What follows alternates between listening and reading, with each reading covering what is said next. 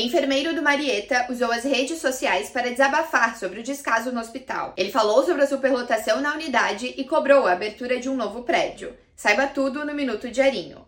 O funcionário contou que no dia 24, quando houve um tiroteio em Ilhota, a emergência do hospital ficou um caos, com mais de 50 pacientes no pronto-socorro, sem maca e leitos suficientes para atender a todos. Com os pacientes e acompanhantes descontentes, quem levou a bronca foram os médicos e enfermeiros. O enfermeiro usou o vídeo para cobrar a abertura do pronto-socorro e das novas alas de internação do complexo Madre Teresa. Para a construção do prédio, o governo do estado gastou 95 milhões de reais. A abertura de novos setores aliviaria a sobrecarga atual do hospital. Indignado, o profissional desabafou que na época da pandemia, as equipes da saúde eram tidas como heroínas e agora foram esquecidas.